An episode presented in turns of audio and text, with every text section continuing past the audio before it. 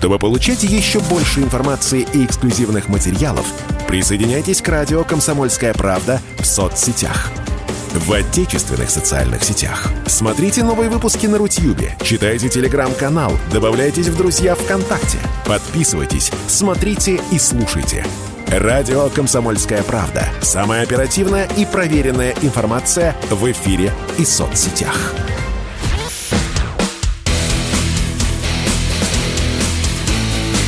Программа с непримиримой позицией.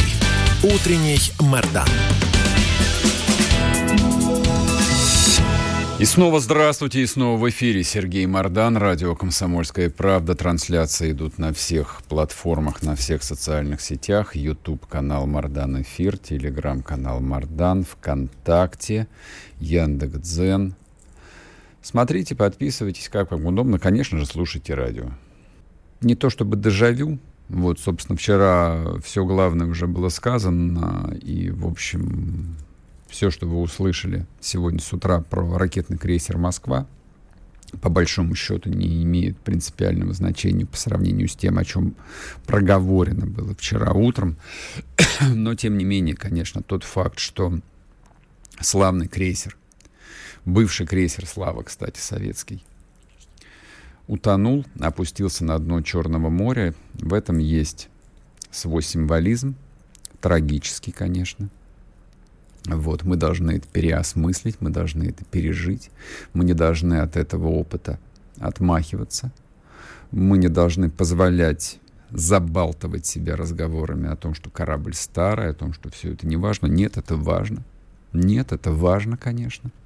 И это станет а, очень серьезной вехой.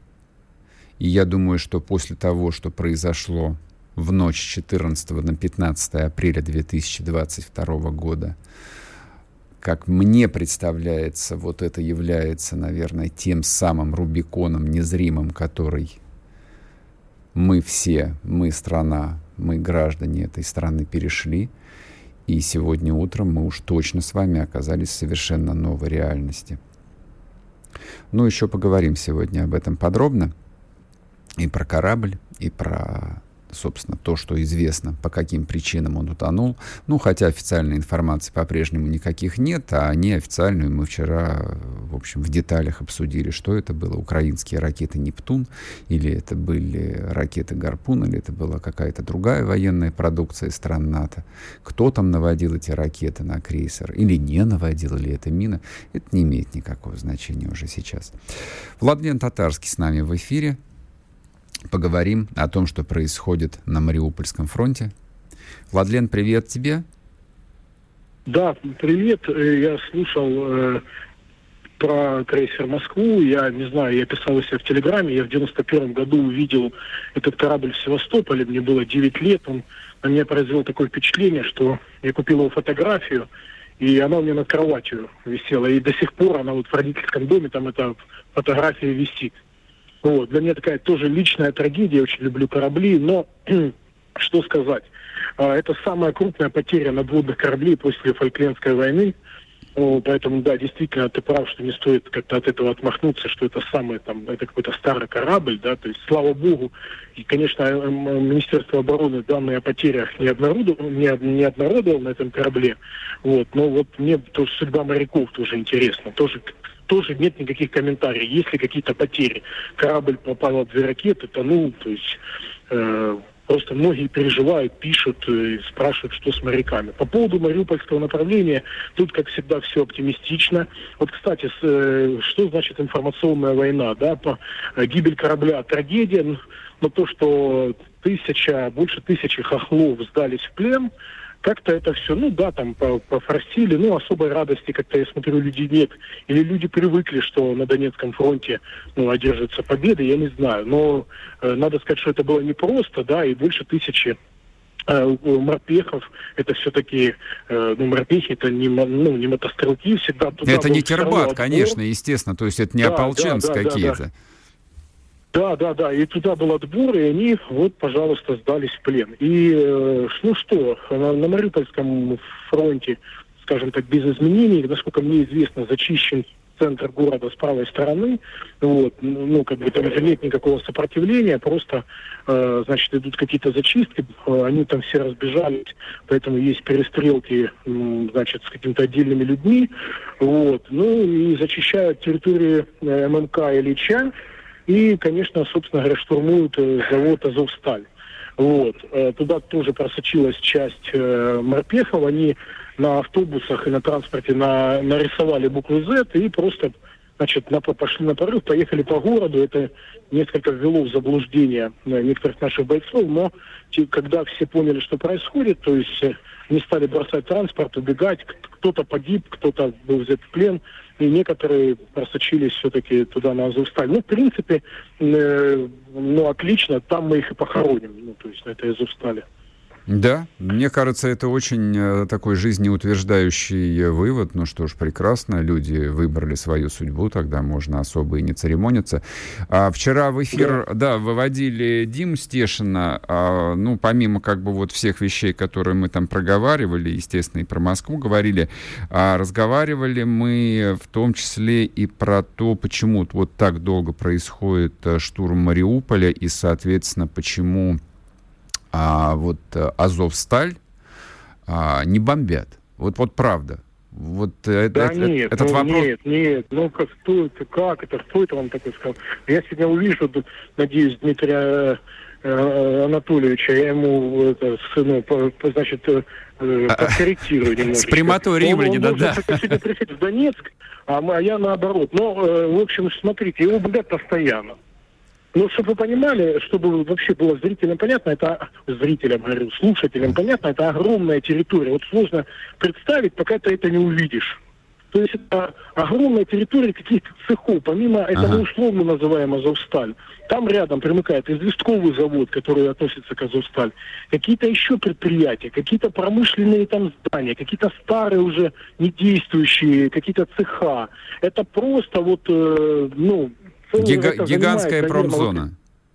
Сейчас, сейчас я скажу, так если смотреть на карту вот города, то Ильича э, и ну, Азовсталь, они визуально больше вообще всего города Мариуполя, ну, я имею в виду жилой застройки. Mm-hmm. Вот то, что отмечено жилой застройкой, и то, что отмечено, э, значит, промышленными предприятиями. Теперь по поводу долга. Э, я вот давайте напомню хронологию. 28 февраля наши войска вошли в Бердянск но еще не замкнули кольцо между Мариуполем и, собственно, ну, остальной Украиной. Угу. Потом замкнули где-то приблизительно числа 10-го Мариуполь оказался полностью в окружении. 9 числа батальон «Восток» при поддержке там э, других подразделений первый ну, зацепился за именно жилую городскую застройку. То есть в промзоне Мариупольской уже были бои, э, но именно вот в жилой сектор заскочили, да, там отряд небольшой батальона «Восток». И вот можно с этого числа от, отсчитывать, значит, бои именно за город, есть, mm-hmm. да, вот городские mm-hmm. бои. На сегодняшний день, э, сегодня 15 да, то есть вот несколько дней назад, да, да, буквально за месяц удалось размолотить эту группировку. Они начали массово сдаваться в плен, перед этим 267 человек. Э, потом тысячу, да, вы помните, ну, вот такого не было.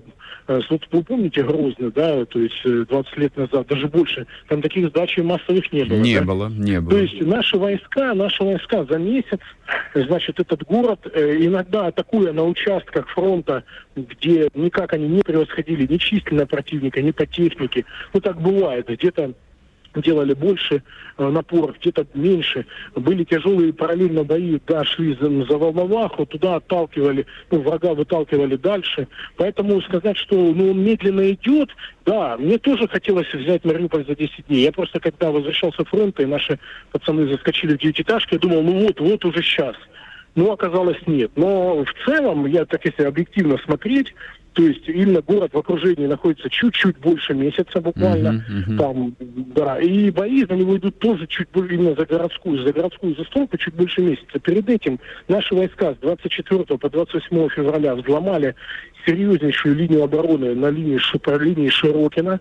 Там были вторые линии обороны, там были действительно бетонные доты. Они были не на первой, а на второй линии. Mm-hmm. Э, с разным армированным бетоном, с ходами сообщений. Все это было взломано.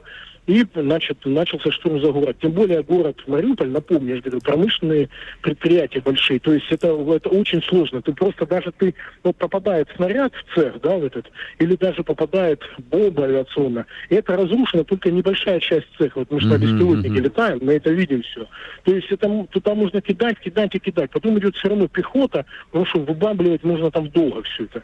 Вот, потом, ну, поняли, да? То есть, ну, вообще план такой, вытеснить их э, полностью жилой застройки, там небольшие, значит, еще частные дома вокруг, в одном месте еще есть эти частные дома, примыкающие, вроде там были бои, когда я уезжал, вот, но сейчас вытеснят и, может, похоронят их в ФАП-3000, вот я читал, распечатали, то есть сняли с хранения ФАП-3000. Когда падает ФАП-500, там за несколько километров все дрожит. ФАП-3000, если бахнет, я думаю, это вообще будет ну, отлично.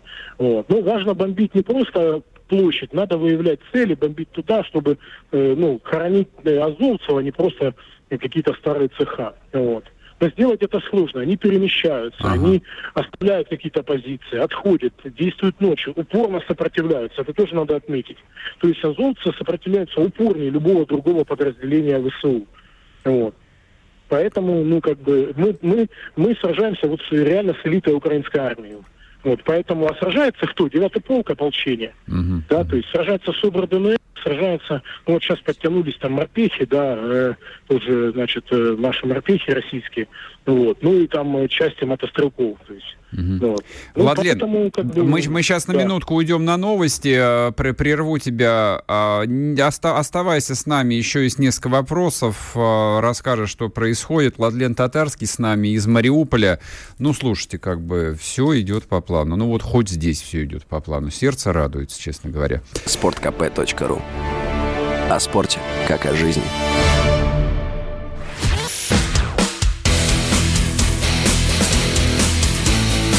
Программа с непримиримой позицией. Утренний Мордан. И снова здравствуйте, и снова в эфире Сергей Мордан, радио «Комсомольская правда». Мы разговариваем с блогером, ополченцем, писателем Владленом Татарским. А Владлен находится в Мариуполе, на передовой. Слушай, вот здесь э, слушатели, зрители беспокоятся. Вот э, как бы заговорили про этих взятых в плен э, ВСУшников. Там пара, но это вот сейчас их там 1300 человек сдалось в плен, а общая цифра мне попадалась около 3000 человек. Ну и люди говорят, типа, ну а что радоваться, их сейчас вот накормят напоят и отправят домой, а они опять будут мобилизованы и отправятся на фронт. А развей сомнения, как Я... это сейчас происходит? Я не знаю, откуда взялась э, вот эта мысль, что их отправят домой. Это было в первые дни операции, так говорили. Да, да, да, э, что, оттуда и осталось. Рассчитывая на то, что она быстро закончится, да, то есть, ну, никто их не отправляет, э, они сидят. Значит, какие-то есть, я вот сегодня буквально прочитал, какие-то локальные обмены, ну, я так понимаю, на местном уровне, там, в Херсоне mm-hmm. обменяли, там, наши, ну, то есть масса вот здесь, не, вот на территории ЛНР никаких обменов нет. А, даже тела не, не, не выдают пока, mm-hmm. ну, обмен телами никакой не происходит. Никак, ну, куда, ну, то есть, если будет обмен, то вот теоретически мы договоримся, да, и будет обмен, их вернут, их там мобилизуют, ну, да, ну, и наши солдаты придут сюда, их тоже могут ну, мобилизовать, и я уверен, многие из них захотят вернуться отомстить, поэтому, ну, пока сидят 3000 человек, больше, ну, то есть, а что, что делать с ними? Многие, конечно, предлагают радикальные какие-то методы э, с пленными, но я, я скажу так, и э, Бог, если мы хотим, чтобы Бог был на нашей стороне, мы не должны, э, мы должны поступать по-христиански. Мы, если мы дикари, как вот хохлы, тогда, ну, то есть, тогда Бог не на нашей стороне. Mm-hmm. Библия говорит о том, что благословляйте врагов. То есть их не надо пытать, мучать, их не надо а это, их надо, ну, то есть выбить, выбить с них информацию, если надо, и, то есть, дальше к ним, соответственно, христианское отношение. Вот. Э, потому что правда должна быть на нашей стороне. Вот. А, Поэтому Владлен, вот а... это все, да. скажи, пожалуйста, да. а они сейчас а, где содержатся? То есть э, что там а, в сохранившихся СИЗО? Понятия, вообще не, даже. Неизвестно, раньше, да? пленные, раньше пленные ВСУшники содержались в Макеевке в исправительной колонии, ага. никто там до отмена, вот они отбывали наказание. Но сейчас такое количество... Я, ну вот я поэтому и спрашиваю, вообще, да. То есть, нет, в принципе, любая из колоний, вот их у нас, напомню, 19 э, в ДНР было колоний, ага, ага. Э, да, исправители. Многие из них были закрыты, потому что количество заключенных сократилось, многие были закрыты. Плюс вот сейчас в Мариуполе там СИЗО, там женская колония, спортцентр, то есть недостаток, куда сажать, солить этих хохлов нету. Ну, слава ну, богу, слава да, богу. Остался, да, то есть, советский да. ГУЛАГ, да, есть э, куда их поместить да, в надежное как, хранение. Как, как они и мечтали. Как да. они и мечтали. Так что так. А, слушай, я вот еще какой вопрос с тобой хотел а, обсудить. А, ну, соответственно, позавчера прозвучали грозные заявления Минобороны о том, что будем наносить удары угу. по центрам а, принятия решений, что бы это ни значило, то есть как бы не расшифровано. Вчера весь день... Ну, Лондон бомбить. Ну, наверное, да. Вчера, помимо да. вот этого казуса с крейсером «Москва», а, соответственно, весь день украинская армия наносила удары по нескольким а, российским областям. Причем не по да. расположениям российской армии, а именно что по населенным пунктам. Что ты думаешь по этому поводу? Ну, война пришла на территорию России давно, когда значит, э, хохлы, они, значит, атаковали в Крыму, там, забрасывали диверсионные группы, устраивали теракты, убивали там российских военнослужащих, это мы много раз обсуждали. Теперь вот, конечно, война перекинулась на другие области. Вот сейчас я слушал новости, да, в рекламу, ну вот в паузу, там mm-hmm. ранен в голову ребенок. Да. А я вообще не понимаю, как банковая до сих пор целая. Э, э, значит, президентский дворец в, в Киеве целый. Э, ну, что это? Я, я не знаю. Ну, вот мы с тобой с тобой одинаково думаем, и у меня тоже большой вопрос перед глазами. Это просто большой, большой вопрос, что, что это такое? Мы воюем или нет? Или мы реально думаем, что а, вот, вот тут мы воюем, мы скажем украинцам так, ребят, мы тут воюем, а тут давайте не будем воевать. Ну, они правда так думают где-то или что, я просто не пойму. Слушай... Проще, весь народ, весь народ сейчас, вот русский народ, все россияне, кто мне пишет в личку, я ж никому, ну, то есть все они пишут, действуйте жестче, надо жестче, почему, почему. То есть никто не говорит, никто завтра не выйдет на митинг и не скажет, почему же вы разбомбили. Э, Почему же вы такие жестокие? Да, но вот это вот, да, а, вот да, этот да, гуманизм, да, ска- да, по-моему, он был направлен не сколько на внутреннюю аудиторию, то есть э, в этом смысле тут пол, пол, да. пол, полное там единодушие есть и спокойствие там в верхах. Но, видимо, в общем, не хотели как-то портить отношения с, так, Ой, с, с, челове- с, челове- с человечеством. Да-да-да, мы Алло. здесь, здесь, здесь, Владлен. Ну, вызывает просто искривление у меня вот это вот, на, как это, на западную, слушайте, западная аудитория, вот это вот, они, ведь они виновны, главные виновники гибели, например, крейсера Москва. Ну, то есть это при их непосредственном участии все происходило. Ну, то есть, э, что мы хотим, я не пойму, что мы хотим кому доказать, я просто не пойму вот логики. Может, я, я маленький человек, может, я не умный, но я просто не отказываюсь это понимать. Вот и все. Какая-то аудитория. В Америке большая часть людей вообще не знает, где Россия находится. В Лондоне все, ну и в Польше, там русофобия. Что мы хотим им доказать? Mm-hmm. Что? Я не пойму. Кому? Единицам каким-то там, ну, то есть э, диссидентам местным, то есть, ну, как бы, ну, я, я не знаю, я, я этого просто не понимаю, и все.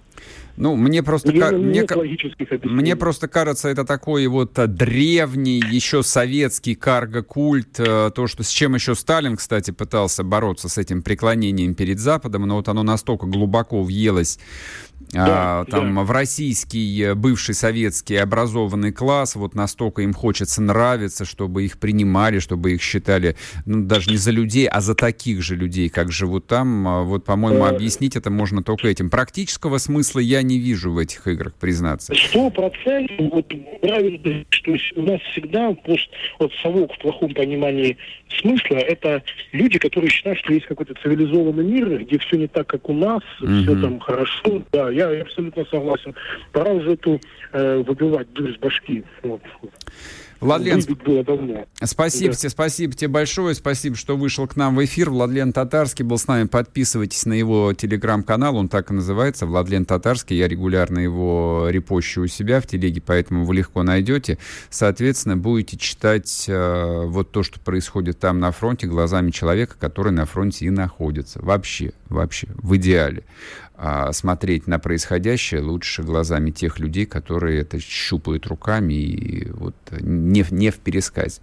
Вот так вот. А что касается а, желания избежать, а, ну, скажем так, излишней жестокости войны, я бы такую формулировку себе позволю, а, ну, тут есть, конечно, определенная логика. А, действительно, то, что началось 24 февраля, оно очевидным образом начиналось как э, специальная военная операция, как, ну, некая там адаптированная, продвинутая, более а, накачанная форма гибридной войны, а Российская Федерация, что уж тут скрывать, а, в гибридную войну умеет, и умеет очень хорошо, и гибридные операции Россия вела успешно, ну, скажем так, последние 15 лет, ну хорошо, с 2008 года. То есть даже операция против Грузии во многом была, ну, конечно, полно, единственной полноценной военной операцией, но с точки зрения масштабов, ну, просто представьте себе, где э, Россия и где там эта крошечная Грузия.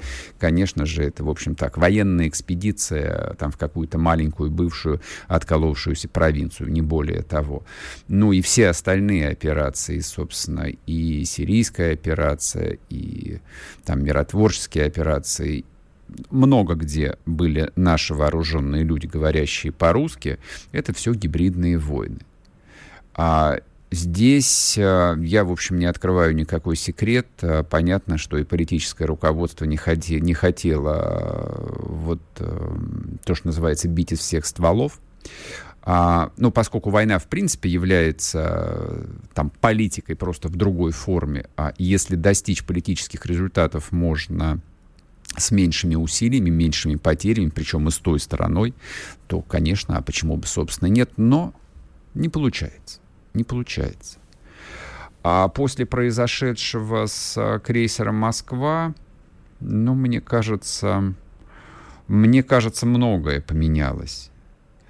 Первое, что поменялось очевидным образом, теперь совершенно точно ясно, что коллективный Запад отказался категорически вести мирные переговоры с Москвой. Ну, это, собственно, видно и по количеству, и по характеру заявлений, которые делают э, наши официальные лица. Но главным образом это видно по заявлениям представителей э, западного истеблишмента. Там и Байден говорит, и Джонсон говорит, и представители Евросоюза. Мы об этом а, подробно говорили. А России действительно объявлена тотальная война. Целью является военный, экономический и, как следствие, политический разгром России. Вот это вот факт. А удар по флагману Черноморского флота, который, э, ну, очевидно, осуществлялся с использованием разведывательной и технической инфраструктуры НАТО, э, не оставляет ни единого шанса на то, что Москве удастся избежать масштабного столкновения. И точно совершенно не удастся свести военную кампанию к перемирию.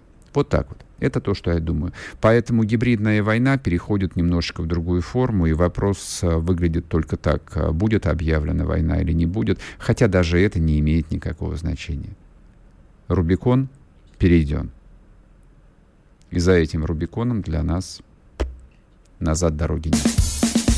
Чтобы получать еще больше информации и эксклюзивных материалов, присоединяйтесь к радио «Комсомольская правда» в соцсетях – в отечественных социальных сетях. Смотрите новые выпуски на Рутьюбе, читайте телеграм-канал, добавляйтесь в друзья ВКонтакте, подписывайтесь, смотрите и слушайте. Радио «Комсомольская правда». Самая оперативная и проверенная информация в эфире и соцсетях.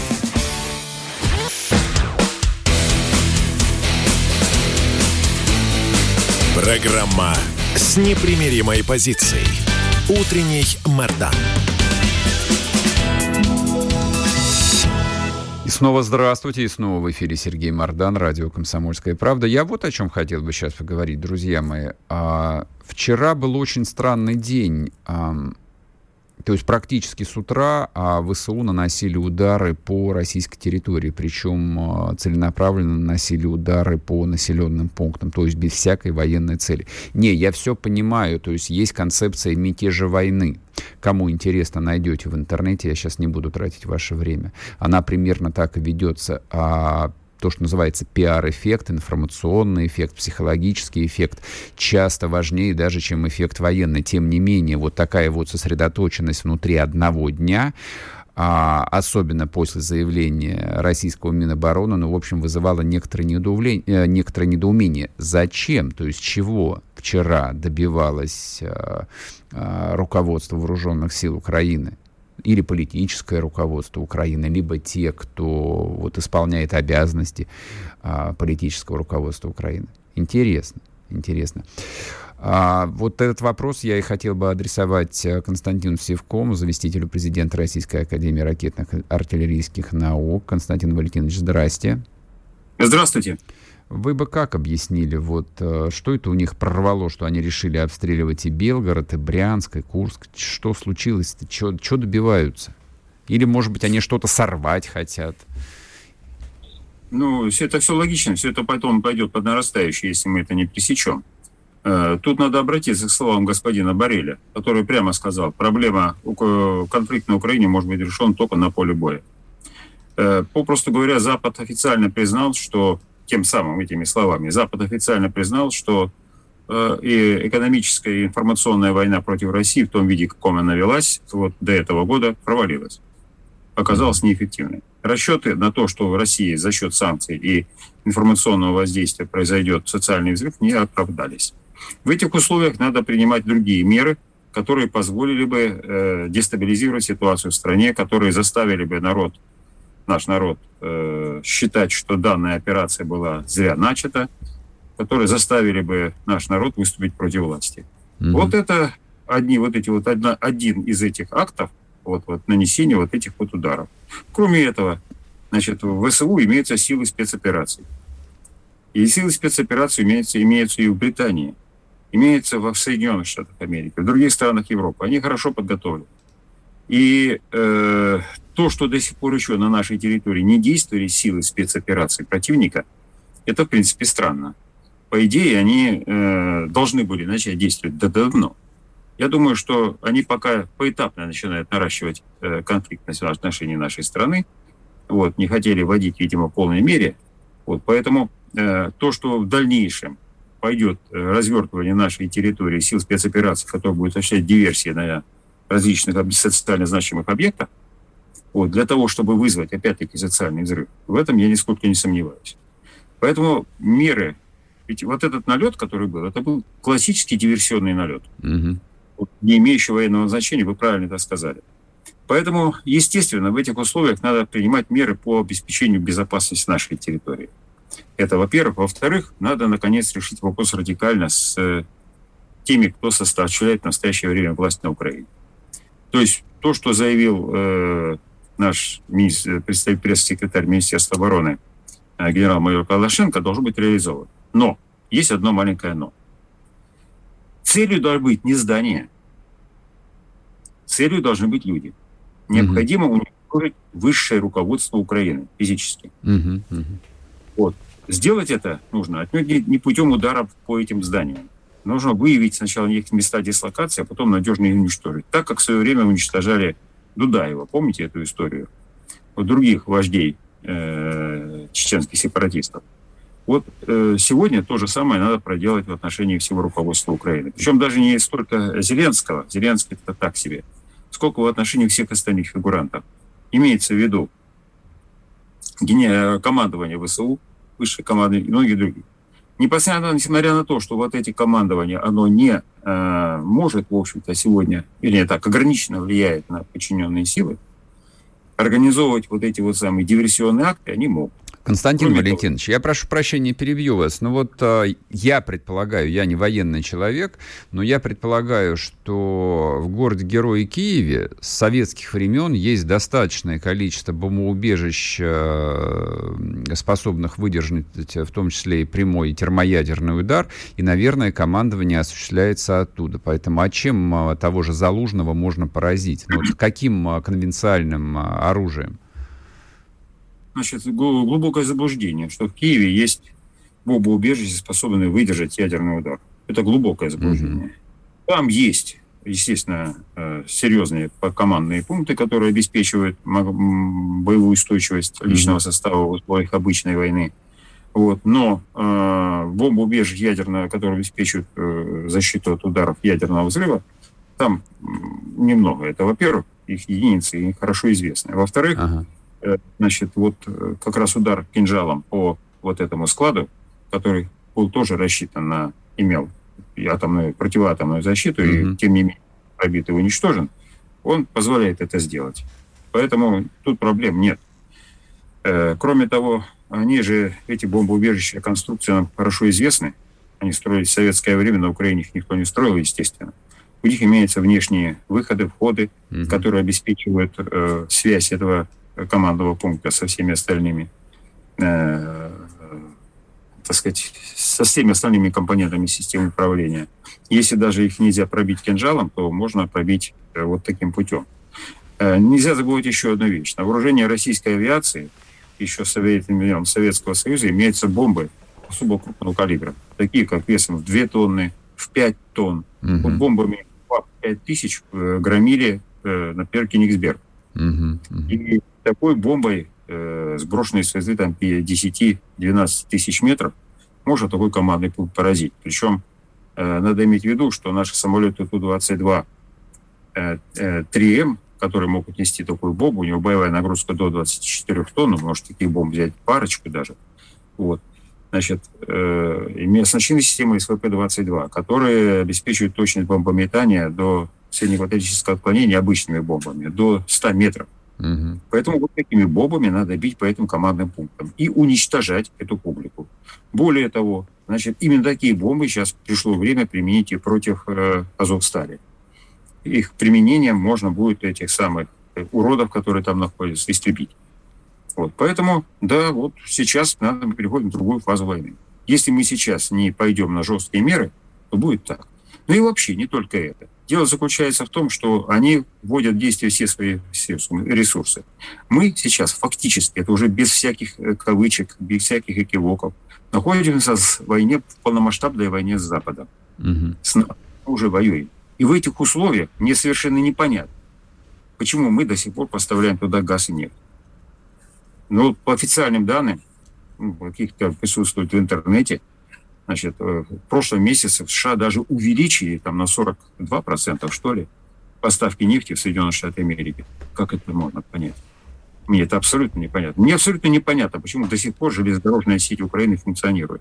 Тут не надо быть большим, э, так сказать, э, полководцем или, скажем, э, иметь какие-то проблемы там для того, чтобы вы уничтожить эту сеть.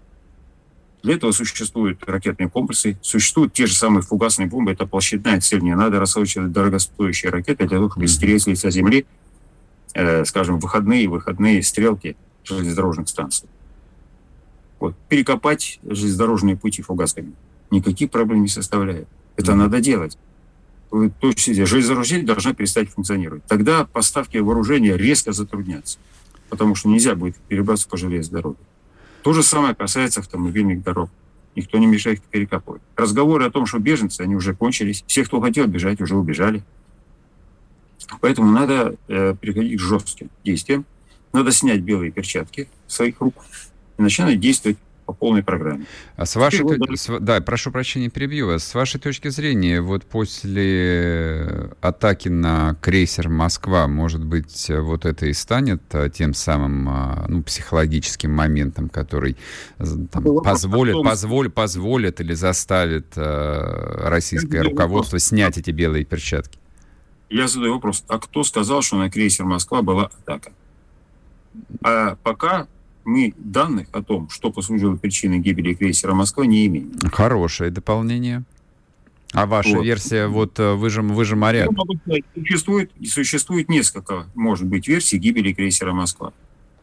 Ну, первое, конечно, это вот атака вот этими ракетами. В mm-hmm. этом случае, э, я считаю, это мое твердое убеждение, должны за это ответить командир соединения, вот, должны ответить за это командир корабля mm-hmm. и должны за это ответить командующий флотом.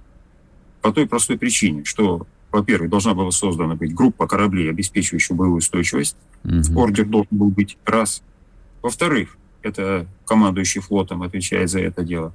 Во-вторых, командир соединения в соответствии с э, всеми руководящими документами должен обеспечить э, положенную долю э, средств противовоздушной обороны готовности полной готовности один угу. период нахождения в зоне боевых действий с контролем радиолокационными станциями окружающей обстановки вот а, имеющихся средств противовоздушной обороны на крейсере и кораблях охранения. Константин вот, Валентинович, я вас сейчас прерву, мы уйдем на новости на одну минуту. А вот себе заметочку поставьте. Сейчас а, вернемся, и вы сможете закончить ответ а, на мой вопрос. Константин Севков с нами на связи. Не уходите. Чтобы получать еще больше информации и эксклюзивных материалов, присоединяйтесь к радио «Комсомольская правда» в соцсетях в отечественных социальных сетях. Смотрите новые выпуски на Рутьюбе, читайте телеграм-канал, добавляйтесь в друзья ВКонтакте, подписывайтесь, смотрите и слушайте. Радио «Комсомольская правда». Самая оперативная и проверенная информация в эфире и соцсетях.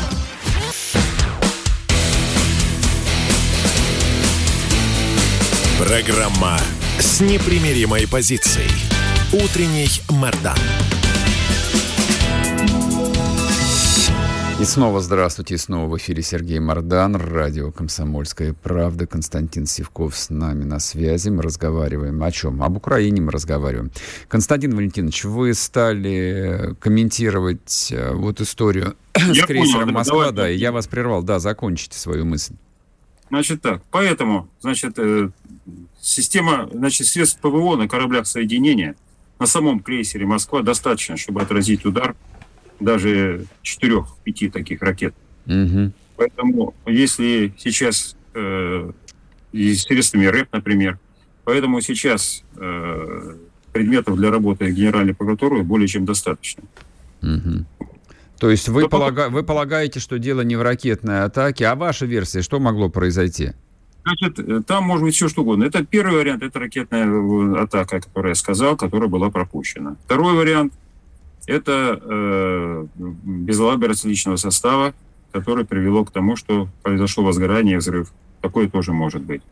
Третий вариант, который может быть, это э, технические неисправности, обусловленные, э, так сказать, некачественно выполненным ремонтом на судоремонтном заводе, когда крейсер проходил ремонт. Mm-hmm. Спустя какое-то время такое тоже может произойти. Но, наконец, нельзя исключать в полной мере, хотя характер повреждений странный, конечно. Вот это подрыв на мини плавающий, которая осталась сорванная со штор штормом. Э, вот те из системы противодесантной обороны ВСУ тоже могло быть такое. Mm-hmm. То есть нет, причин много. Но для сейчас необходимо проводить расследование причины этого дела. Поэтому говорить о том, что конкретно послужило причиной этого дела, нет mm-hmm. никаких. В любом случае, там есть серьезное поле деятельности для Генеральной прокуратуры и ФСБ России. Хор... Поэтому угу. говорить вариантов много. Но говорить о том, что это именно ракетный удар, нет никаких оснований. Достоверно. А, я понял, то есть а я, один, возможно, да, я, я, да, собственно, как бы я же и вопрос э, ставил э, вот таким образом, вот произошедшее с крейсером Москва, там э, послужит ли таким психологическим э, моментом, а вы, соответственно, видите, что как бы а не факт, что он в принципе может быть психологическим моментом. Вот, ну, для, да. да, для того, чтобы вот Вы снять знаете, эти белые другие. перчатки. Там есть другие психологические моменты, которые надо отвечать. Я, который отношу это к, э, честно говоря, к деятельности, ну, не, мягко скажем, странной. Угу. Вот. Мне до сих пор непонятно, если мы находимся в состоянии войны с Западом, а это именно так, почему мы до сих пор поставляем на Запад газ и нефть. Угу. Совершенно непонятно. Меня вызывает недоумение и сомнение в добропорядочности высшего руководства, в первую очередь экономическим блоком нашей страны, то, что мы продолжаем выплачивать какие-то там евробонды. Мы ничего не выплачиваем, мы только предлагаем им расплатиться в рублях. Неважно, сама постановка вопроса это. И нет, почему говорилось о выплатах? О выплатах. Да, да, да. Об этом говорилось, об этом говорилось открыто. Вот. Мне непонятна та схема, как допустима такая схема была э, выплатах, э, выплат в рублях якобы за наш газ и нефть со стороны Европы. Когда они нам поставляют, э, платят в наш Газпромбанк рублями, в смысле валютой, а мы это в Газпромбанке валюты превращаем в доллары, в рубли и передаем это Газпрому. Что за дикая схема? Мы на эти валюту, для нас валюты, это фантики, пустые фантики, мы на них ничего купить не можем в Европе. Нам нужно требовать от Европы другого. Нам от Европы нужно требовать станки, нам надо комплектующие Константин самолетам. Валентинович, мы сейчас требовать ничего не можем. Вот. Против нас введены санкции. Вот. А с моей точки зрения, ну, я коротко хотел бы ответить. Э, я и сам задавал подобные риторические вопросы, почему мы продаем э, энергоносители, потому что впереди у нас э, полная энергетическая блокада. И нам для того, чтобы пережить 7 тощих лет, вот, просто понадобятся деньги. Вот и все. Поэтому пока можно выручить деньги, их нужно выручить. А дальше придется обходиться тем, ну, что есть. Это, да, это, это с моей точки зрения. То есть, да, мы здесь как бы не, не придем все равно ни к какому результату этого спора. Это то, что называется «жизнь покажет». Давайте вернемся к военному аспекту. А с вашей точки зрения, вот э, как военный человек, скажите мне, пожалуйста, атаки на российскую территорию со стороны Украины, каким образом должны быть э, ликвидированы? Что там, не знаю, массированные ракетно-бомбовые удары, рейды каких-то мобильных групп, но я так понимаю, что они все сейчас в Донбасс переброшены, или есть какой-то третий вариант? Ну, для того, чтобы пресечь полеты вертолетов и самолетов на предельно малых высотах, вот, там должны быть введены, э, создано низковысотное радиолокационное поле. Для uh-huh. этого нужен самолет радиолокационного дозора. Uh-huh. Uh-huh. Самолет радиолокационного дозора должен контролировать весь этот регион на постоянной основе.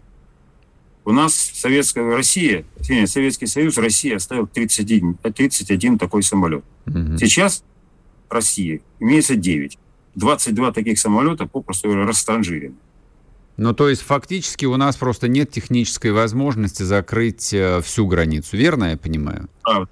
Неправда. А я как? не так говорю. Я говорю о том, что этот самолет у нас есть, этих 9 штук. Эти 9 штук способны обеспечить патрулирование, непрерывное патрулирование в воздухе двух машин таких. То есть мы способны сплошное радиационное поле, наш АВАКС, угу. грубо говоря, контролировать это поле. Это надо делать. А на какой Если территории, это... объясните? Ну, как минимум территорию Украины надо контролировать, это однозначно. Я думаю, что это контроль это имеет место. Угу. Вот. Теперь надо ставить вопрос еще на необходимо контролировать и прилегающие территории Российской Федерации. Вот и Ясно. все. Понял, понял, а спасибо. Касается, угу. Простите, да, а да, да закончите, да. Я закончу. А то, что касается э, э, иметь деньги, то я хочу заметить. Нам на эти деньги надо что-то покупать. И если нам ввели санкции, то то, что нам нужно, чтобы выжить, мы купить не можем. Поэтому для нас деньги мусор. Значит, купим что-то другое. Спасибо большое. Константин Севко был с нами заместитель президента Российской Академии ракетных артиллерийских наук. А, что я вам могу сказать, друзья мои? А, действительно, а, вот в истории с крейсером а, «Москва», а, то, то, в чем меня вчера, кстати, многие упрекали, почему они называют вещи своими именами, потому что, потому что вот это ровно тот самый момент, та самая ситуация, когда действительно нужно ориентироваться на некие объективные данные. Объективные данные могут быть в такой ситуации исключительно официальными. Да, и то, что разбираются, что же произошло на крейсере, то, что он утонул, это ничего не значит. Вот, вы не переживайте. Вот, можете справиться по глубине Черного моря. Ну и, в общем, а, я думаю, сейчас в штабах там идет а, разбирательство, что же там на самом деле произошло. Главный вопрос, а, вот, который я задаю и слушатели задают в комментариях, какова судьба моряков, есть ли потери, сколько людей погибло. Вот это важно. Вот на это хотелось бы услышать ответ. Вот. Он не праздный. Не праздный вопрос. Хотелось бы получить не праздный ответ на не праздный вопрос. А что касается дальнейшего происходящего, я согласен с тем, что нанесение ударов по центрам принятия решений это, конечно же, не здание. Хотя, хотя определенный символизм он всегда существует. Вот есть э, так называемая теория мятеж войны, в которой, э, если победа или поражение не зафиксировано в медиа, если нет, условно говоря, ролика, то это ни победа, ни поражение как бы и не существует. Нравится нам это или не нравится, но это объективно существующая реальность. А что мы можем наблюдать э, на сегодняшний момент, как мне представляется? Украинской власти удается поддерживать довольно высокий э, мобилизационный дух э, в стране. Не, у нас нету, конечно же, никаких объективных данных, у нас нет опросов, это не более чем э, вот то, что можно получить в ощущениях, а, читая, нет, ни в коем случае не пропагандистские каналы, ну, а какие-то более-менее там, внятные украинские медиа, смотреть на комментарии, которые берутся у людей на освобожденных территориях. Но все равно можно сделать определенные выводы относительно того, что э, происходит на территории украинского государства.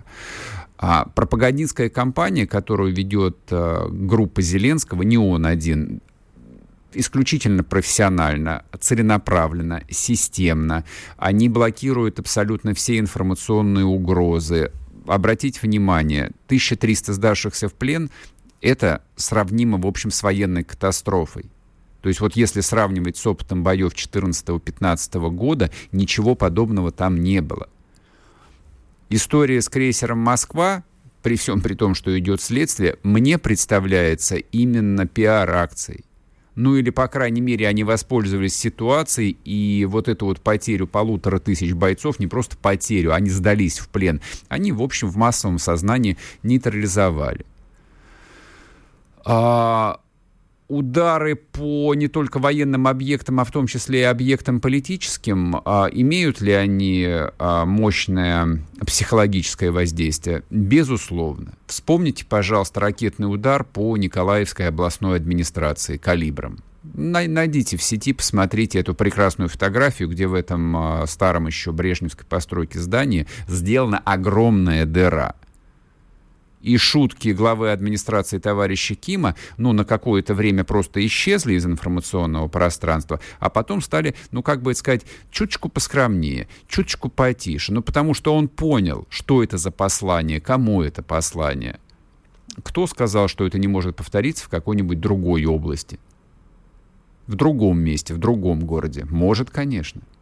Другое дело, насколько в этом есть необходимость, э, есть ли этому альтернативы, да. Я бы лично предпочел бы э, вот для вас э, озвучить новость о том, как мы разгромили какую-нибудь там украинскую бригаду или дивизию, вот, сожгли 200 оставшихся украинских танков или взяли в плен еще 5000 украинских солдат. Мне кажется, вот тут психологический момент он был бы объективно поубедительней. Ну, посмотрим.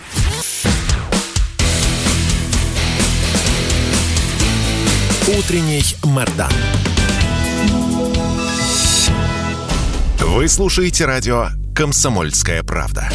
Здесь самая точная и оперативная информация о спецоперации на Украине. Репортажи наших журналистов из зоны боевых действий. Много населенных пунктов брали вообще без боя, потому что ВСУ или националистические батальоны оставляли и бежали. В самом Донецке, по сообщению жителей, по нашим личным ощущениям, ночь прошла относительно тихо.